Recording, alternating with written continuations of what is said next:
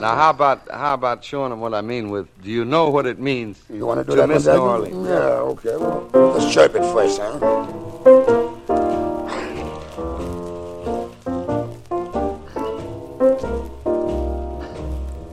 Jazz Story. Luxy Bright vous raconte le jazz sous toutes ses formes. Embarquez dans l'histoire du jazz tous les lundis, jeudis et dimanches à 17h.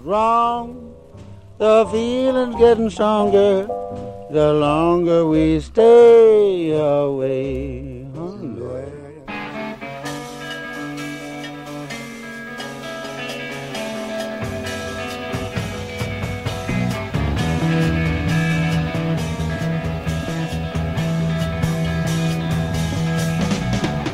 I'm so glad,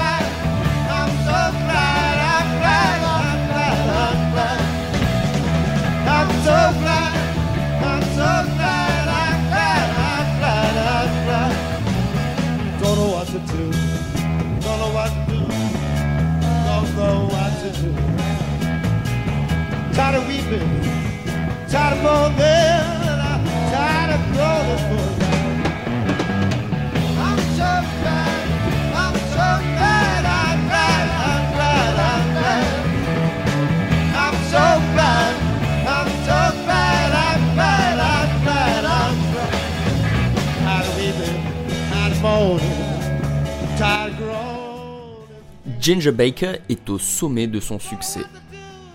Cream est déjà un groupe légendaire et Ginger Baker représente l'archétype du batteur de rock. Sauf qu'en plus, lui s'est frotté à de grandes figures comme Elvin Jones, Art Blakey et Phil Seaman. Il est donc considéré par ses pairs comme faisant partie de cette catégorie élitiste des grands batteurs de jazz. Mais voilà, il va pourtant décider spontanément de faire ses valises. Ses projets post-Cream n'ont pas tenu. Et il veut partir, en quête d'inspiration et de renouveau.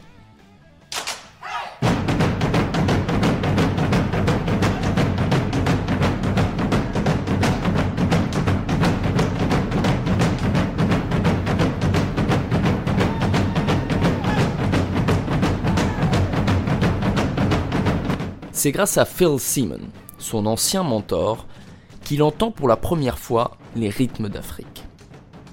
Dans son sous-sol, entre deux injections d'héroïne, Phil lui faisait écouter des disques de percussion des peuples Tutsis de l'Est.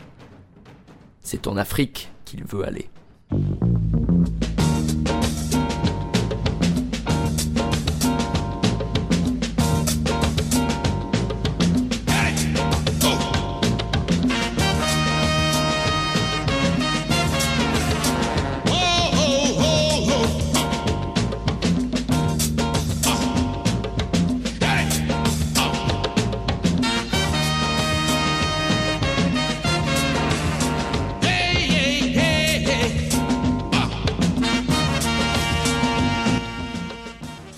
En 1971, Ginger Baker décide de se rendre au Nigeria.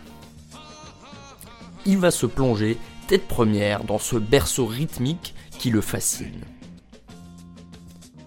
Le réalisateur anglais Tony Palmer reçoit un jour un coup de fil. Salut, c'est Ginger Baker. Tony Palmer est connu dans le milieu rock. Il en a déjà fait pas mal des films avec des stars. Il a interviewé les Beatles, The Who, Pink Floyd. Et il co-réalise avec Frank Zappa le film musical absurde 200 Motels. Ginger, il le connaît depuis 1968, car c'est lui qui filme le concert d'adieu de Cream le 26 novembre au Royal Albert Hall de Londres. Mais lorsque Tony Palmer reçoit le coup de fil du batteur, il ne sait pas ce à quoi s'attendre. Est-ce que ça te dit de m'accompagner au Nigeria où je veux monter un studio d'enregistrement? Ok, pourquoi pas. Sauf que, détail important, on s'y rend par voie terrestre. On va donc traverser le Sahara.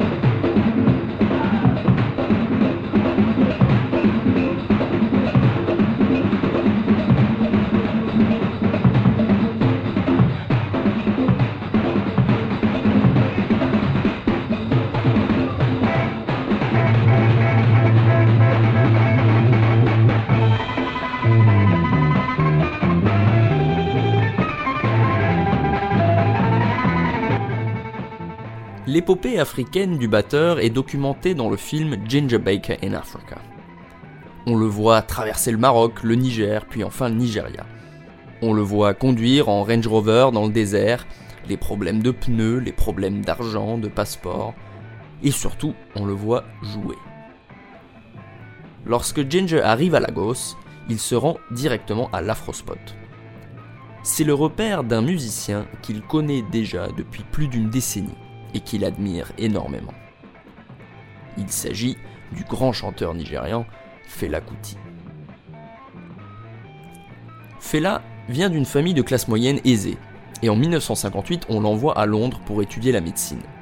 Sauf qu'une fois là-bas, il change d'avis et décide de poursuivre la musique au Trinity College of Music, où il étudie la trompette. C'est dans les All Night Jams des clubs de jazz londoniens les deux musiciens font connaissance. Et dix ans plus tard, leurs chemins se recroisent.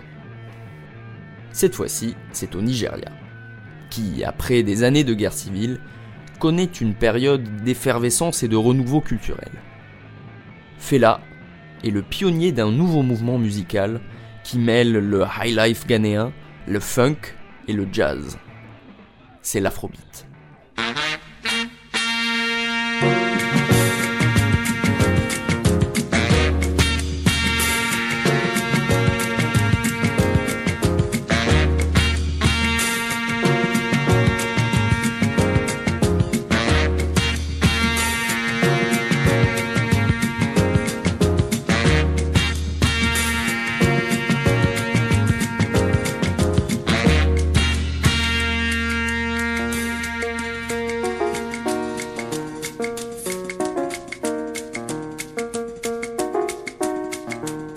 Lagos devient la résidence principale de Ginger Baker.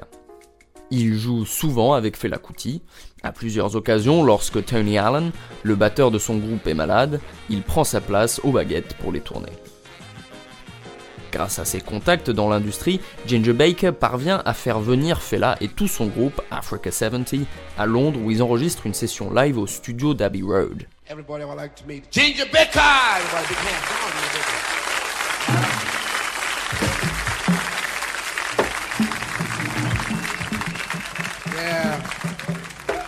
Don't worry now. That's enough. That's enough. The record is moving. The record is moving. Now let's start. One, two, three, four.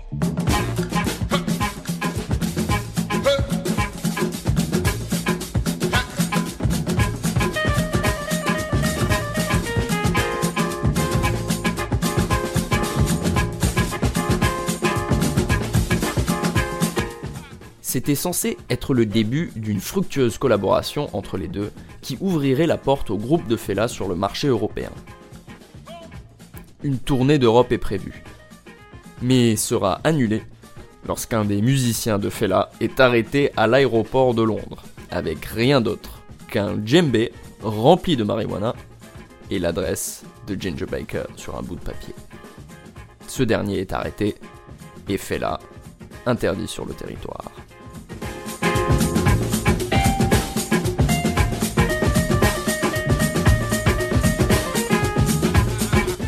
Heureusement, leur amitié et collaboration va se poursuivre au Nigeria.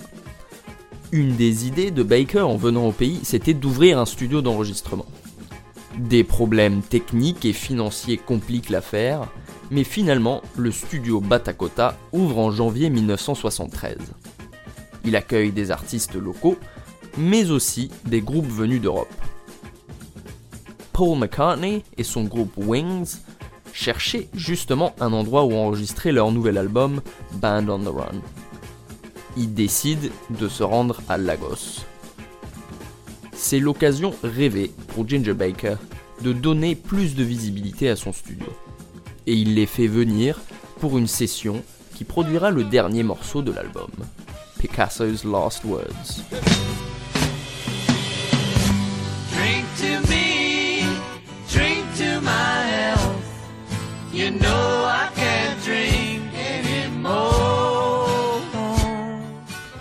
Le studio de Ginger Baker tiendra quelques années, mais va vite rencontrer des problèmes. Le groupe EMI monopolise le marché nigérian et va même signer un contrat d'exclusivité avec l'unique manufacture de vinyle du pays, ce qui force Ginger à imprimer ses disques en Angleterre, ce qui coûte beaucoup plus cher. Et puis les rapports avec ses partenaires financiers, qui ont des contacts dans la police et la pègre locale, se détériorent rapidement. À cela s'ajoutent de nouvelles tensions avec son ami Fela Kuti. Fela était un dissident politique qui attaquait ouvertement le gouvernement nigérien qui l'accusait de corruption. Il sera maintes fois battu par la police et jeté en prison, et il choisira plus tard de poursuivre une carrière politique, visant même la présidence du pays. Sauf que voilà, Ginger Baker, quant à lui, s'est découvert une véritable passion pour le polo. Et les gens qu'il fréquente au Polo Club de Lagos font partie de l'élite politique et sociale du pays. Des personnes que Fela cible directement.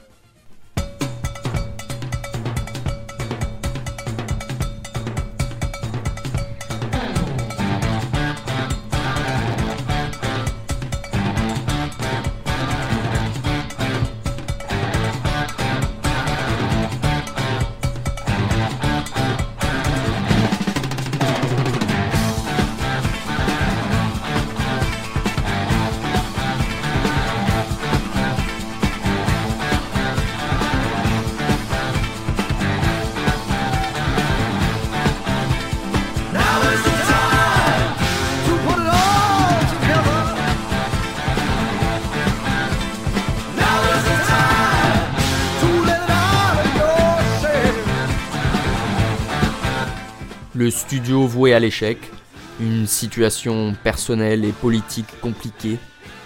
C'est assez pour convaincre Ginger Baker de revenir définitivement en Angleterre, où il se concentre sur son projet The Baker Govett Army, qu'il avait fondé en 1974 avec les deux frères Adrian et Paul Govett. C'est un retour à ses racines hard rock, et ils enregistrent trois albums ensemble. Mais c'est encore une fois un projet à la vie courte puisqu'ils se dissocient en 76 après la mort de leur manager dans un accident d'avion.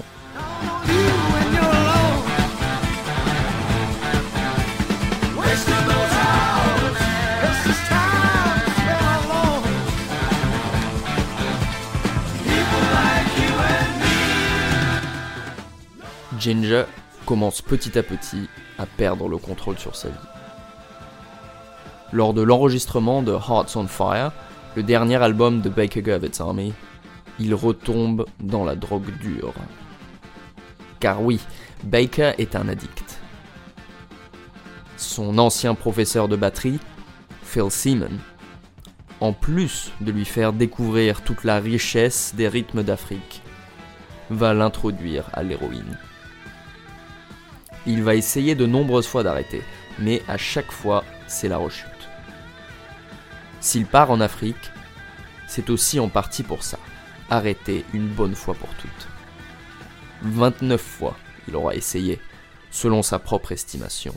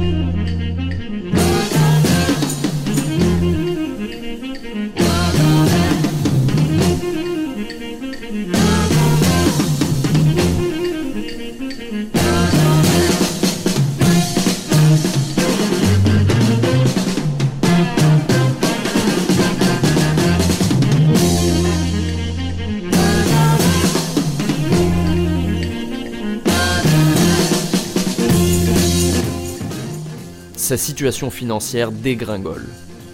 Sa situation familiale dégringole avec. Ginger Baker avait à peine 20 ans quand il a épousé l'artiste Les Finch. leur première fille, née en 1960. Ils auront deux autres enfants, dont un fils, Kofi Baker, aujourd'hui batteur également, qui naît en 1969. Mais la personnalité instable de Ginger affecte sa vie de famille. C'est un mari et un parent distants. Il est encore marié à l'aise quand il décide de partir pour l'Afrique sans sa famille. Et c'est peu de temps après son retour qu'il la quitte pour une très jeune femme, la sœur du copain de sa fille. Elle n'a que 18 ans.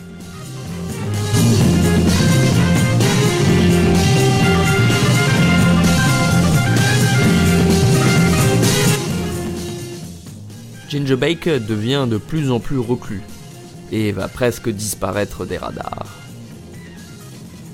Au début des années 80, il vit sur une ferme d'olives en Italie. Il se défait de la drogue, mais joue peu de musique. On note un bref passage dans le groupe de rock progressif anglais Hawkwind et du travail en tant que musicien de studio sur l'album du groupe Public Image Limited de l'ancien Sex Pistol John Lydon. Bill Laswell, bassiste et producteur sur l'album de Public Image, a dû pourtant aller le chercher lui-même dans son petit village de montagne près de la Toscane. Ginger y vit dans une maison délabrée, sans téléphone ni électricité. Sa femme l'a quitté.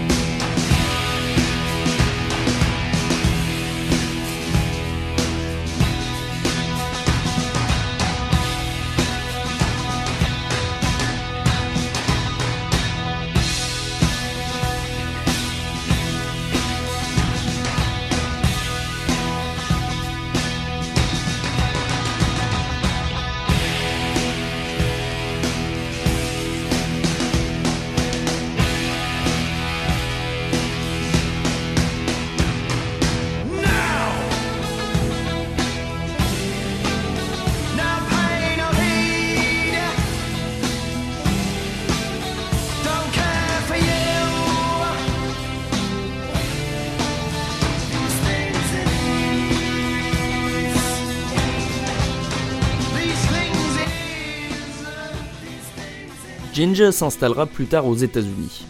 Dans un premier temps, c'est Los Angeles, où il essaie, sans réel succès, de se lancer dans une carrière d'acteur. Ça ne se passe pas très bien là-bas. Il se marie à nouveau, mais il a du mal à se remettre à jouer. Il n'est plus la star qu'il était, et même lorsque des musiciens le connaissent, peu veulent s'exposer au risque de travailler avec lui. Il fera quand même brièvement partie du groupe de rock Masters of Reality, mais il ne se sent pas à sa place dans la scène rock du début des années 90. Il en a marre de la Californie et décide de partir pour le Colorado. Cette fois-ci, c'est pas pour faire de la musique, mais pour pratiquer le polo. Il fonde un club, avec sa troisième femme, Karen. Il ne s'arrête pas de jouer, mais il joue moins. Il retourne notamment au jazz. Il joue avec Ron Miles et formera même un trio en 1994 avec Bill Frisell et Charlie Hayden.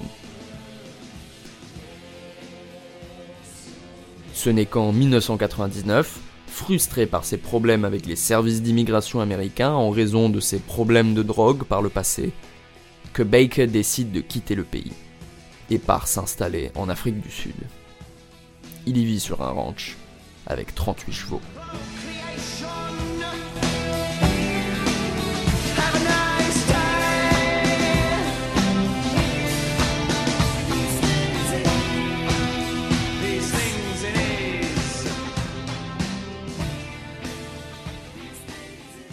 It was Eric's idea. Um, and I wasn't very keen on doing it at the outset. And then Eric phoned me up and convinced me to do it, and I'm very glad he did because I'm I was a bit wary about it, and it, I'm more than pleasantly surprised. I'm really thoroughly enjoying it, and I think the band's better than it's ever been. You know.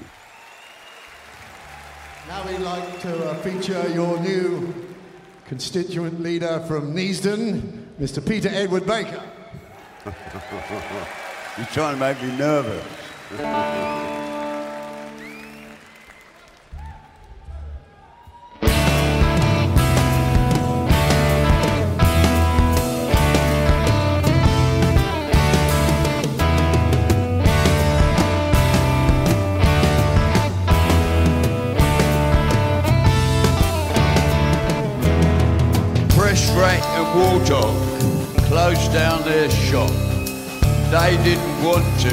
was all they had got.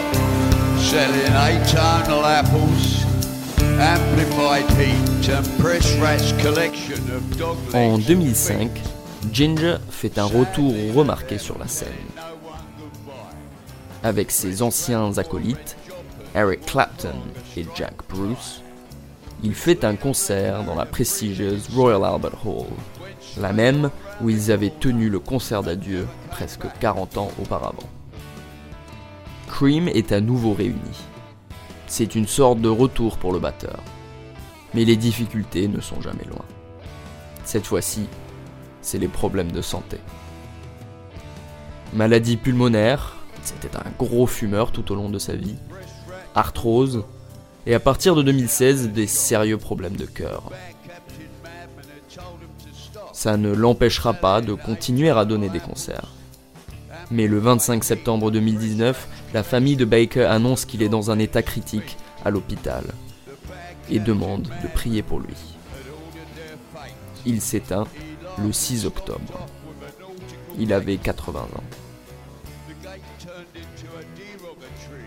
Au-delà de sa personnalité et de ses frasques, c'est bien évidemment son jeu à la batterie qui ont fait de lui la légende qu'il est.